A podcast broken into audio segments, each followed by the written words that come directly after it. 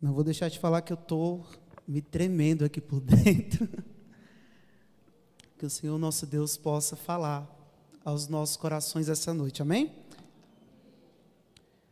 É, hoje em dia é fácil conhecer pessoas, não é verdade? A gente tem redes sociais aí para isso, nós temos é, escolas, trabalhos, nós temos vários meios vizinhanças, toda a nossa comunidade, conseguimos conhecer pessoas. É, hoje é muito fácil, muito fácil. É, e são muitas formas de pensar e viver que essas pessoas têm, né? E isso é algo muito rico em nosso país. Isso, culturas, né? Tudo que nós temos em nosso país é bastante rico. No mundo também nós podemos perceber essa diversidade cultural, de línguas, crenças, roupas, comidas típicas e muito mais, né? Porém, mesmo com tanta diversidade cultural, nós podemos perceber uma coisa: existe um determinado grupo que é, se assemelha um com o outro, né? Um determinado grupo em específico, né? Que tem um padrão. Somos, são os cristãos. Pode estar em qualquer lugar do mundo, né? O padrão, a palavra do Senhor, né? É, muda e molda todos que servem a ela. E existe então esse, esse padrão que é o padrão cristão. Quando você é cristão, naturalmente o foco é quem? Cristo, não é? é não importando o local onde você está, Cristo, então, ele, tem, ele é o centro de nossas vidas. E muitas pessoas já morreram pelo Evangelho de formas diversas, mas a grande pergunta que fica no ar é como nós estamos hoje? Pessoas já morreram pelo Evangelho, já aconteceram tantas coisas na história do Evangelho, mas como nós estamos hoje. Será se a igreja permanece firme nesse padrão que é Cristo Jesus? Será se é um padrão que faz parte do nosso cotidiano? Nós vamos falar um pouquinho sobre isso essa noite. É, vamos colocar em pé? Já vai abrindo aí em Gênesis 45, 5 e 8. Gênesis 45, 5 e 8. Vou, ler aqui na versão NTLH, tá?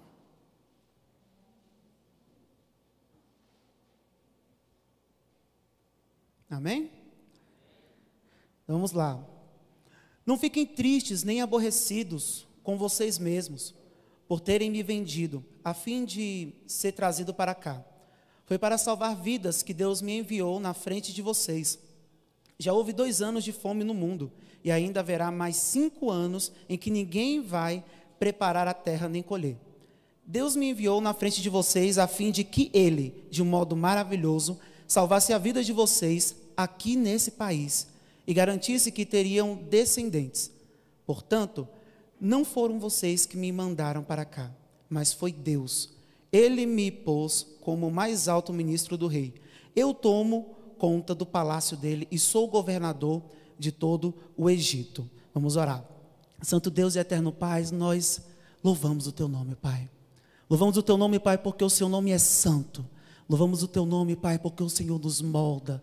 O Evangelho vai ao encontro de nossos corações, Pai. E todo o nosso ser, tudo que nós somos, realmente de fato muda, Pai. Senhor Santo Deus e eterno Pai, nós louvamos ao Senhor, Pai, pela tua presença essa noite. Nós sabemos, Pai, perante a Sua palavra, Pai, que o Senhor, que o Senhor está, Pai, neste lugar. E nós louvamos ao Senhor, Pai. Muito obrigado, Pai, por mais um dia, Pai, em que nós podemos nos reunir para falar e ouvir da Tua palavra. Muito obrigado, Senhor, pela, por, por, pelo fato do Senhor estar aqui, mesmo sendo pecadores, Pai, e pela Tua palavra que está aqui para nos conduzir. Santo Deus, eu te Peço que o Senhor possa, desde já, abrir todos os nossos corações e que, em nome de Jesus, a Sua palavra, Pai, possa realmente fluir e que possa haver mudança, Pai, de vida e que, em nome de Jesus, a Tua palavra possa nos moldar, Pai. É isso que eu te peço e desde já te agradeço. Amém. Pode se assentar. Esse pequeno instante que nós lemos aqui, esse pequeno trecho, faz parte de uma história em específico a história de um jovem de 17 anos. O nome dele é José. José do Egito, né? E esse José, ele era muito amado pelo seu pai. Tanto que os seus irmãos, eles né, se aborreciam com isso, eles tinham um certo ciúmes do seu irmão. Então, é, logo mais à frente, José ele acaba contando dois sonhos, né? Aonde ele está ali à frente, tá, estão os seus irmãos, né? É, se curvando diante dele, claro, de uma forma ele, ele, usa um, uma forma de poder falar, como foi contado o sonho dele, mas os seus irmãos e os seus pais se curvavam diante dele. Né? E naturalmente os irmãos que já não estavam lá, né, gostando tanto daquele rapaz, eles já ficaram também né, mais indignados. José é jogado no poço, né, pelos seus irmãos, e depois é vendido para os midianitas. Ele, eles então os levam para onde? Levam para o Egito. José foi vendido a Potifar e acabou ganhando a simpatia do seu dono. Olha só que legal. Ele então foi vendido para Potifar e ele ganhou a simpatia daquele rapaz de Potifar, né? É... E Potifar não precisava se preocupar com nada depois que José passou a, a ser servo dele ali, né? Não precisou se preocupar com nada nem além apenas com o que comer, né? Assim fala a palavra do Senhor. E a mulher de Potifar, logo depois, depois eu estou fazendo um pequeno resumo para a gente conseguir se situar aqui no momento da história, tá? A mulher de Potifar começou então a cobiçar José, né? É, lá em Gênesis 39, 8 e 9, fala bem assim: olha, ele, porém, recusou e disse à mulher no seu, do seu senhor: é, Tem-me por mordomo o meu senhor, e não, é, e não sabe do que há em casa, pois tudo o que tem me passado, ele as, as minhas mãos. Ele não é maior do que eu nessa terra. Ele não é maior do que eu nessa terra, e nenhuma coisa me vedou, senão a ti é, porque és sua mulher. Como, pois, cometeria eu tamanha maldade e pecaria contra Deus? Então, ele começou a, ver aquele momento e falou: Olha, como é que eu vou pecar contra Deus? E também Potifar, ele colocou tudo em minhas mãos. Como eu posso fazer isso? Né? Então, a mulher de Potifar, né, em um certo dia, agarrou a capa de, de Jacó, não, de é, José e o chamou para a cama. Né? Jacó saiu correndo, deixando a capa na mão né, da, daquela, daquela moça, e então eis em uma oportunidade de ouro para fazer né, um, uma atrocidade contra a vida daquele, daquele rapaz. Né?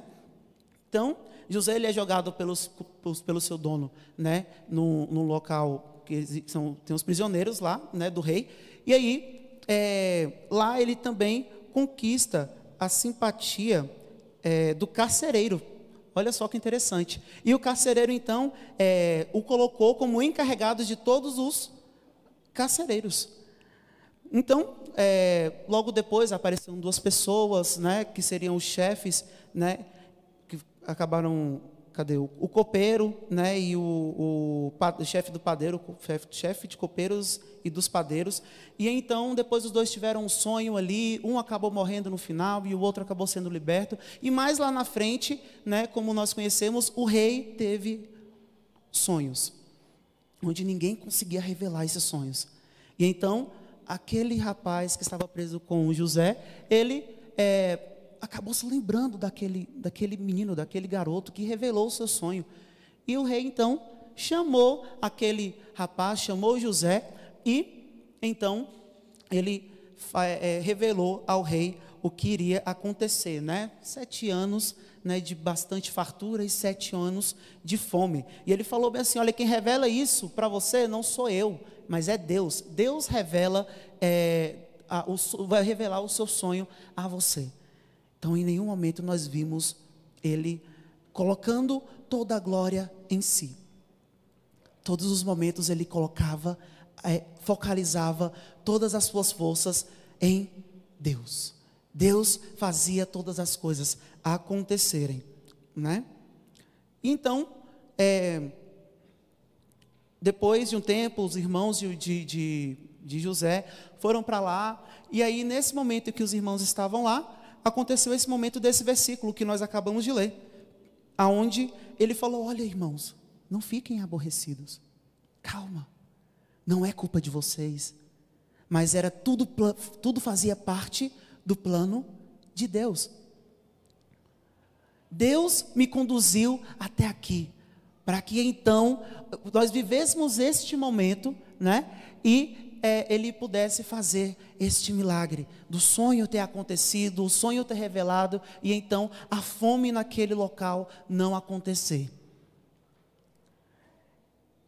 E é diante dos irmãos que jogaram ele, né? Que, que venderam ele, que jogaram ele no poço e depois venderam ele. Ele falou: Não foi culpa de vocês, foi o Senhor que conduziu a minha pessoa a este momento. Então, essa é a história que nós vamos né, usar como base aqui do nosso sermão de hoje. Né? Então, José reconhecia que devia viver na dependência de Deus é um fato. Né? A gente olha para a vida de José e a gente percebe que ele é, vivia então na dependência do Senhor. A sua motivação, a sua alegria e esperança estavam em Deus. Podemos fazer então duas afirmativas aqui, né? É, a primeira afirmativa é que podemos honrar facilmente a Deus na igreja. Não é fácil. Né? A gente se encontra aqui no domingo, a gente se encontra aqui é, em todos os momentos, quarta, sábado. É fácil, né? Fazer, fazer as coisas de Deus enquanto nós estamos com os nossos irmãos. É muito fácil. É fácil ser igual todo mundo na igreja. O difícil é continuar sendo igreja quando não se está mais no templo aos domingos. Quando bate quando a gente vai colocar o nosso celular para despertar no próximo dia, na segunda-feira, e então aquele celular desperta, será que nós somos as mesmas pessoas do domingo à noite? Será que nós somos as mesmas pessoas do domingo de manhã na EBD? E a segunda afirmativa é: podemos honrar a Deus em todas as áreas de, de nossas vidas. Né? José não se preocupou em fazer a vontade de Deus só quando seus pais e irmãos estavam vendo só quando seus pais e irmãos estavam observando ali junto com ele. Não. Ele é, se preocupou em fazer a vontade de Deus, mesmo quando Deus, é, apenas quando Deus estava olhando, né? Que eu coloquei, mas também se preocupou em fazer a vontade de Deus, porque a sua motivação é agradar aos homens? Não. Sua motivação é agradar o seu pai? Não. Potifar? Não. A sua motivação é agradar a Deus. E nós percebemos que esse rapaz, é, ele trabalhava bastante, né?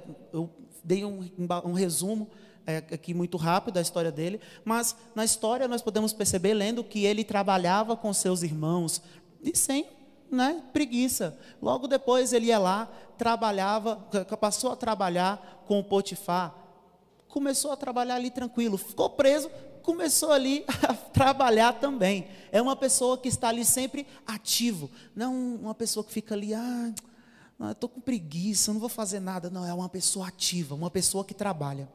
E assim como José, é, nós trabalhamos também no nosso dia a dia, né, na nossa vida.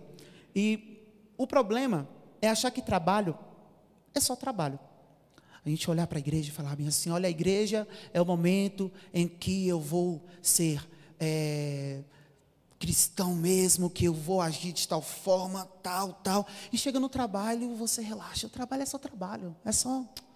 Tá de boa, tá tranquilo, né? É, o trabalho não é só trabalho. Afirmativa, uma das frases mais importantes que vocês vão ouvir essa noite é que trabalho é uma oportunidade de ser fiel é uma oportunidade de ser fiel. É, nós somos fiéis quando não nos corrompemos. É fácil se corromper no nosso meio de trabalho, né? com pessoas que não são cristãs. É muito fácil. Então, somos fiéis quando nos, no, nos, não nos corrompemos. Conviver com os nossos colegas de trabalho não nos deve levar a ser parecidos com eles, mas eles devem se parecer conosco, assim como somos parecidos com Cristo. Cristo é o nosso alvo. A gente não deve buscar agradar as pessoas, mas agradar a Cristo. Amar as pessoas, amar a Deus sobre todas as coisas, amar ao próximo como a nós mesmos, seguindo aquilo que Deus tem para cada um de nós. É, é, é, no, no trabalho essa semana aconteceu de um colega meu chegar em mim e aí ele estava todo triste e tal, aquela coisa toda. Eu falei, uai, o que, que aconteceu e tal? E ele falou, olha, não, que eu estou triste com o trabalho e tal. E aí logo depois ele falou bem assim, é, não, mas eu queria falar um negócio para você. Eu falei, o quê? Olha, eu tô com a namorada. Eu falei, tá, e aí? Não, porque eu também tenho uma esposa. Eu fiquei assim, sem palavras. Eu falei, meu Deus do céu. E ele falava com um sorriso no rosto, com a naturalidade, né? E eu, de vez em quando, vejo ele já, já falando com algumas pessoas isso e incomoda bastante, né? Mas as pessoas tratam isso com bastante naturalidade, como se fosse uma, algo, algo muito tranquilo de se lidar, né? E é uma pessoa que precisa e carece da, da presença de Deus, do Evangelho que muda e molda. Espero que Deus me use para poder né, fazer esse trabalho aí. Né? É, em contrapartida, estava conversando com Israel, é, ele, a gente conversa bastante sobre muita coisa do nosso trabalho, né, do que acontece, e aí ele falou é, sobre o chefe dele, que é um capitão. Né? Quantos aqui são militares? Tem o Marcelo ali, que é militar. Tem alguém militar aí em cima? Olha lá, irmão Moacir. A gente, vocês sabem que o capitão é um cargo ali, né? Top. Então, é, existe o chefe do Israel, que é um cristão. Ele é cristão. E é muito interessante, né? Que é, ele vai contando algumas coisas, ele fala bem assim, que ele acaba demonstrando a sua forma de ser cristão, mesmo sendo chefe mesmo sendo uma pessoa que pode fazer várias outras coisas ali, da forma que ele quiser, né? Ele, então, é, me contou várias histórias, onde, por exemplo, é, esse, esse rapaz, esse capitão, ele acabou chamando os, os, os soldados para poder estarem ali né, em forma, e aí, na formatura, e eles se atrasaram, né? Falaram, ah, vamos aí, de boa, o rapaz é tranquilo.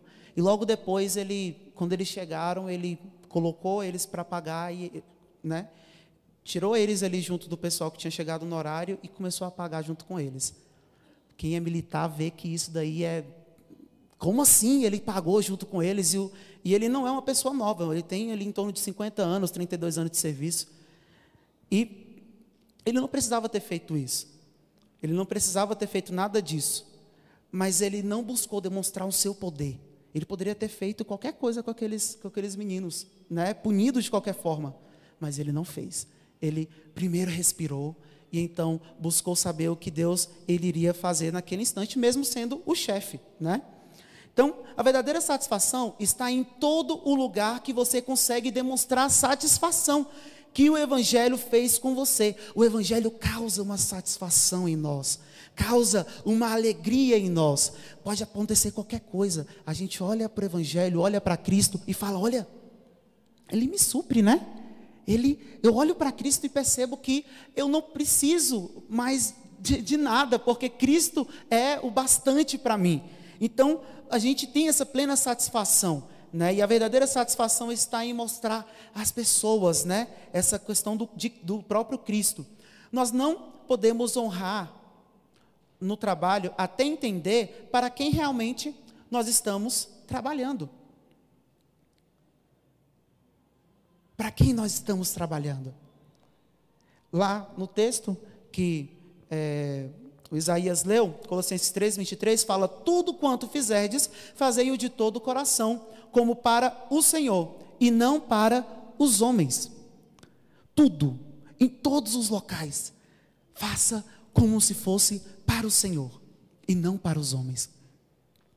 Quando nós fazemos para o Senhor, nós buscamos fazer de forma perfeita, da melhor forma possível. Se assim, né, nós apenas não nos dizemos cristãos, mas né, realmente é uma vida transformada pelo Evangelho, olha para Cristo e fala: Eu vou buscar agradar a, a Deus, né, de todo o coração.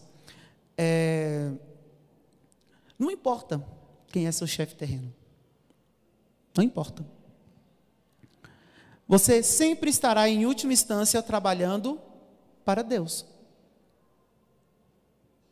Tudo quanto fizer, fazer tudo para a glória de Deus. Mesmo que seu chefe terreno não te valorize, não olhe para você, nossa, ele faz um excelente trabalho e tudo mais. Seu trabalho é valorizado por Cristo e é isso que importa. Nosso papel não é agradar aos homens, mas agradar primeiramente a Deus. Devemos servir ao próximo, e eu já estou quase terminando, viu gente? Já está quase no final, não durmam, e essa é a verdade mesmo, eu já estou bem, bem quase no final mesmo, tá? Devemos servir ao próximo também, né? Não importa se você é o diretor ou o faxineiro. Cristo veio como um servo e ele nos chama para ser servos também. Ele não falou, olha, quem é, é, é um faxineiro, ele pode é, servir um pouco mais que aquele que é o chefe, aquele que tem o poder, que pode mandar de certa forma. Ele não falou isso. Ele falou que nós devemos ser servos amar uns aos outros, perdoar uns aos outros, agir como Cristo.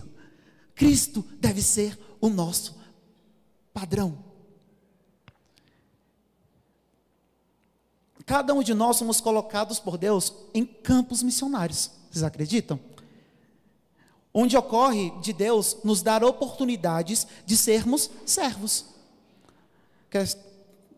Uma pergunta que acaba surgindo aí é: quais são os nossos campos missionários onde temos oportunidade de sermos servos? A gente falou até agora, do início do sermão, né, até esse instante, que nós podemos servir a Deus no nosso ambiente de trabalho, né? Até servir um cafezinho para a pessoa que a gente não quero falar com aquela pessoa. Vai lá e serve essa pessoa que você tanto que tanto te faz mal. Vai dar certo, né? Ame aquela pessoa. Mas também, meninos que estão na escola ainda, você pode fazer a mesma coisa no seu ambiente escolar.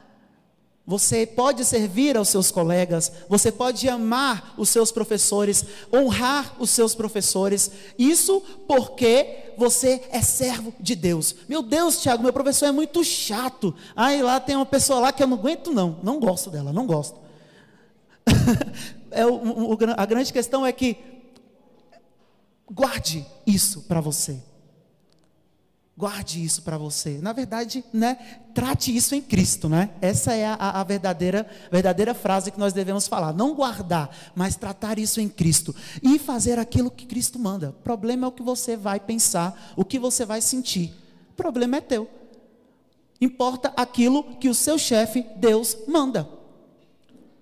E nós devemos então ser parecidos com Deus em ambiente escolar. Eu vou citar mais alguns aqui por cima, né, nossos ciclos de amizade, né? Nós podemos também servir aos outros com nossas finanças. Se nós temos algo, se nós temos as nossas finanças que é, é, falou, olha, eu posso fazer isso, eu posso comprar aquilo, legal, mas sirva aos outros, sirva a pessoa que está necessitada. Tem tantas pessoas que estão necessitadas de uma comida, de um arroz, algo simples que está na sua casa, sirva as pessoas, seus vizinhos, a todos. Um outro ambiente é nosso, as, os nossos lares, as nossas casas. A gente né, tenta fazer o nosso melhor em todos os momentos, em todos os instantes, mas esquecemos da nossa casa. Na nossa casa, o que, que acontece? A gente relaxa. Ah, eles me conhecem já, Tiago, desse jeito, eu sou assim. Né?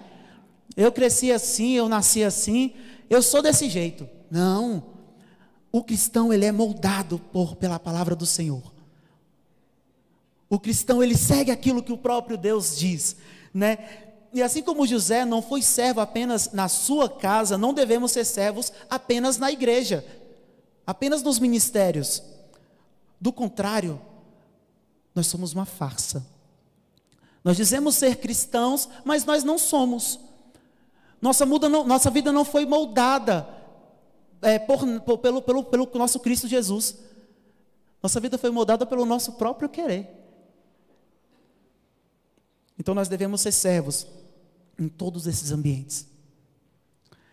E como nós podemos honrar o Evangelho, Tiago? Sendo fiéis diante das oportunidades que Deus nos dá. Deus nos dá bastante oportunidades, né?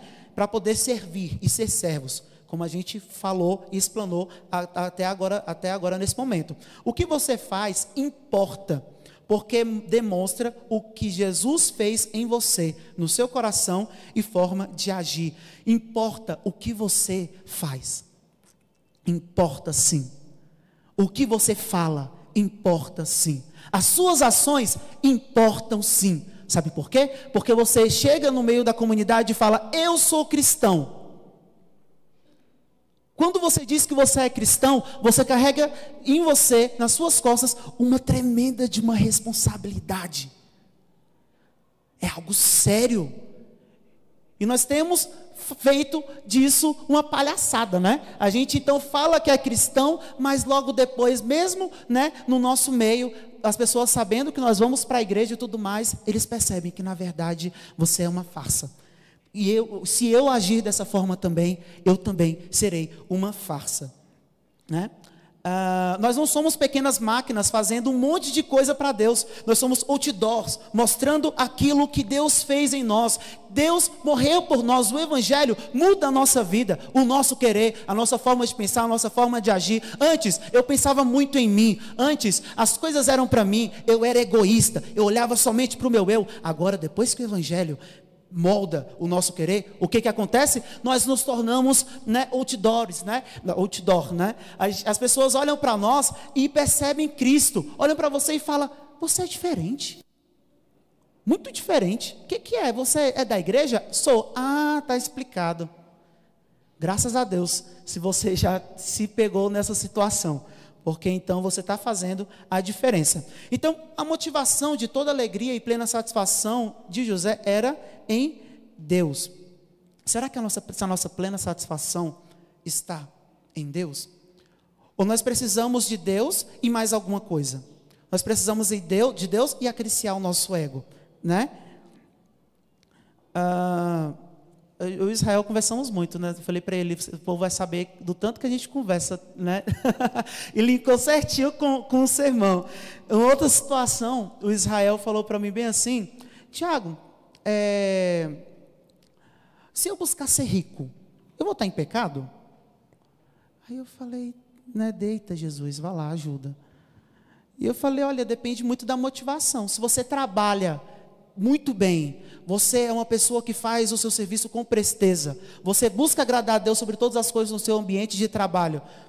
Se você ganha o dinheiro, e se você ganha dinheiro para a glória do Senhor, glória a Deus. Mas se o dinheiro é algo que preenche um espaço vazio no seu coração para satisfação pessoal, e você só é feliz quando tiver o dinheiro, está errado. O problema não está no dinheiro. O problema está aqui, ó, no nosso coração, na nossa fábrica de ídolos. Né? E é, com muito dinheiro, por exemplo, nós podemos então ajudar pessoas, temos mais né, formas de poder ajudar as pessoas, mas não é com, apenas com dinheiro que nós podemos ajudar as pessoas, tá? Mesmo com tão pouquinho, ganhando ali é, um salário mínimo, tão complicado, você pode ajudar as pessoas. Não apenas com dinheiro, mas né, falando do amor de Deus, andando junto, estando ali, junto com, junto com a pessoa, falando do Evangelho, tá top. Né? Você está cuidando das pessoas da mesma forma. Glória a Deus. Né? É, e Deus é o personagem principal das nossas vidas. Mas é mais fácil colocar nós mesmos como centro, né? Devemos falar e agir semelhante a João. João, chegaram nele e falaram bem assim: olha, você, tá batiz... você batiza há tanto tempo, chega esse cara aí e começa a batizar aí também, como é que é isso? Ele fala: olha, calma, convém que ele cresça e eu diminua. Olha só o papel de servo. Olha só o papel de alguém que tem a vida totalmente moldada e firmada nos fundamentos de Deus. Pouco importa o que pensamos sobre o que queremos, a questão aqui é o que Deus quer de nós.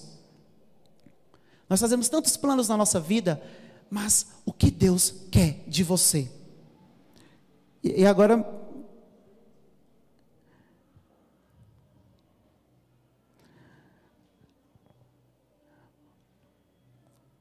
O que é, vemos em nosso país é o fato do evangelho se expandir bastante, né? E é muito complicado a gente enxergar no nosso país o evangelho crescendo tanto e o país não mudando, as pessoas não mudando. Será que nós somos essas pessoas elas estão sendo cristãs no seu ambiente de trabalho, no seu ambiente, no, no seu ambiente escolar, no, no, no, meio da sua vizinhança. Né? Será que nós estamos sendo exemplos para as pessoas? Ou nós somos farsas? Nós estamos falando que somos cristãos e em números o, o cristianismo está crescendo, mas né, as coisas não costumam mudar, as coisas não costumam seguir para frente. Né? É, muita gente observa aquilo que a gente faz. E a gente até estava falando isso na EBD hoje, né? Muita gente observa aquilo que a gente faz. E importa aquilo que você faz, importa aquilo que você fala, importa a sua forma de agir, porque você diz que é cristão. Então, você tem uma grande responsabilidade. Bem, se a história é sobre Deus, se as coisas são todas para Deus, onde nós entramos? Como servos. Nosso papel nisso tudo é como servos. Servo faz o que, Tiago? Servo faz o que Deus, seu Senhor, manda. Servo não tem vontade própria. Servo ouve a voz do seu Senhor e faz. Eu gosto muito do, do Hernandes Dias, que ele fala bem assim: olha, nós temos que andar com o nosso certidão de óbito no bolso, falando que já não vivo eu, mas Cristo vive em mim. Morto não tem vontade, morto não tem o que falar. É Deus que vive em mim é Deus que vive em você, em toda a nossa igreja. Deus vive.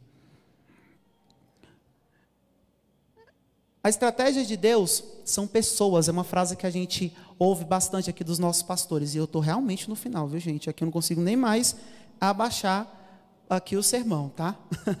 a estratégia de Deus são pessoas. Somos instrumentos de Deus para levar o evangelho a todos. Cristo disse: Ide e pregai o evangelho a toda a criatura. Vai, fala do evangelho. Evangelho é aquilo que mudou a sua vida? Glória a Deus. Agora então, seja usado por Deus para que a palavra do Senhor seja espalhada para outros corações, para outras pessoas. E às vezes, às vezes não, né? Eu falo e muitas vezes, né? As nossas ações, elas já dizem muito né? Eu preciso, eu, eu posso então usar de muitos momentos para falar sobre Deus, mas as minhas ações como servo em todos esses ambientes, em todos esses campos missionários, pequenos campos missionários que Deus nos coloca, esse, esse, esse, esse, o fato da gente poder estar ali é, é, um, é, uma oportunidade de poder fazer aquilo que Deus quer fazer com a vida daquelas pessoas, é uma oportunidade de Deus trabalhar na vida daquelas pessoas. Né? Nós somos uma estratégia de Deus para espalhar as coisas de Deus ao mundo. Tem um versículo que quem é embaixador aqui, quem é embaixador, quem já foi embaixador aqui do rei? Aqui no o, os meninos aqui do canto, tem gente aqui ó, lá atrás. A gente é, ao Israel ali também, tem um versículo que fala, né? De sorte que somos embaixadores por Cristo, como se Deus por nós vos hortasse. Rogamos, pois, por Cristo, que você reconcilieis com Deus. Né? A gente até falava, 2 Coríntios 5, 20. Né? Era legal pra caramba, né? E aí, o que a gente fala esse versículo assim, né? Mas o que, que é um embaixador, Tiago? O embaixador é um responsável por uma, uma missão extraordinária, é um representante. Ele representa. Nós estamos aqui para representar um reino. Nós estamos aqui com o pensamento lá no céu e falando: olha, Deus, eu vou fazer a vontade do Senhor. O Senhor é o meu chefe e eu sou o seu servo. Eu estou aqui para te obedecer. Devemos viver a vida é, com o desejo de glorificar a Deus em tudo o que fizermos. A gente tem um versículo que fala, né? Quer comer, quer, comer, quer beber e fazer tudo para a glória de Deus. Isso me traz é, algo muito interessante à mente, porque é algo simples. Que a gente fala, não, é só comer, é só beber uma água, é só beber um suco. Não, faça isso, coisa simples, para a glória de Deus. É, Deus nos chama, Deus nos chama para isso, para fazer no mínimo e no máximo glória, todas as coisas para a glória de Deus. Então, todos nós temos um trabalho, crianças, jovens, adultos, e temos um chefe. Nosso chefe é Deus. E somos servos do Senhor. E por causa de Deus, todos temos, é, todos nós somos um povo, né? Temos uma cultura em, é, entre nós, né? Seja, sejam pessoas que moram aqui no Brasil, pessoas que moram lá do outro lado do mundo. Se é cristão, tem um, um, uma, uma, forma de se viver. É, é um povo de um reino tão, tão perto. A gente vê na Disney, né? Tão, tão distante. A gente fala sobre o reino de Deus, que é um reino tão, tão perto. É um reino que está conosco. O Senhor está conosco. É um rei misericordioso que mora em nós, que vive em nós, que nos molda e que nos conduz. Então, se você não se vê parecido com José, se todas essas coisas que eu falei, é, você analisar a sua vida e olhar e falar: olha, Tiago, eu desconheço isso daí, eu nunca vivi isso. As coisas que você falou aí, cara, fazer até comer, até beber, fazer tudo para a glória de Deus, ser servo, até para aquela pessoa que tanto me enche o saco, ser servo de todos, né? Se você não se vê parecido com José e quer se parecer com como ele, seja servo de Deus. Ouça a palavra, viva a palavra, se molde pela palavra.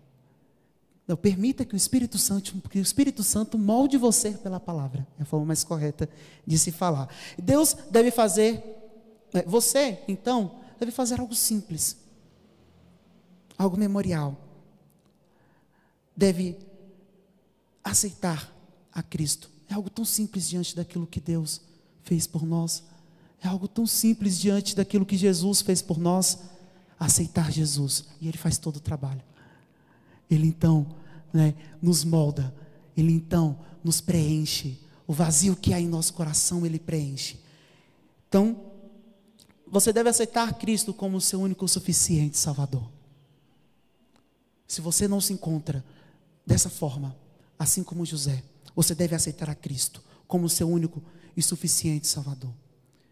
E se você percebeu, né, que essas coisas estão faltando em você,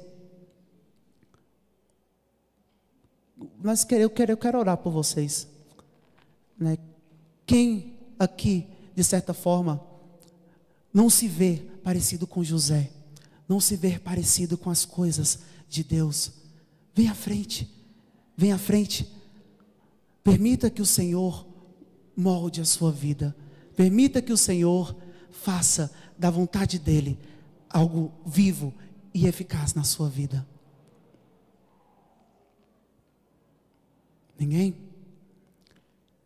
A gente pode fazer esse momento nas nossas casas, em nossos lares, mas que a palavra do Senhor possa tocar aos nossos corações em todos os instantes, em, é, em todos os momentos, e que possamos ser servos do Senhor. Amém? Vamos orar? Vamos colocar em pé para falar com o Senhor?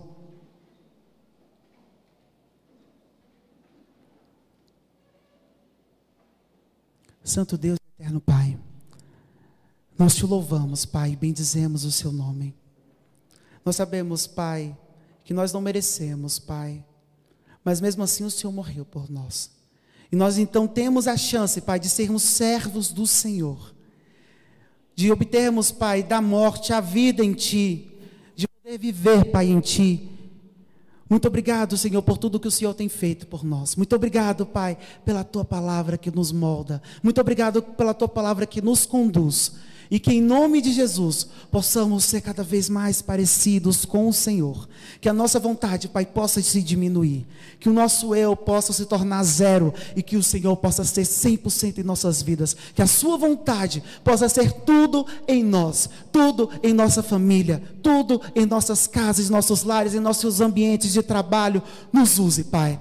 E que em nome de Jesus, nos mínimos, nas mínimas coisas, Pai, nós possamos mostrar o Senhor. Mas que também no máximo, em tudo, Pai, que é a, falar a palavra do Senhor, que possamos olhar para o Senhor e falar: olha, eu tenho prazer de fazer todas essas coisas, porque eu sou moldado pelo Senhor, eu estou eh, no padrão que é o Senhor, e que em nome do Senhor Jesus, o Senhor possa abençoar a cada um de nós a cada dia. Em nome de Jesus, amém.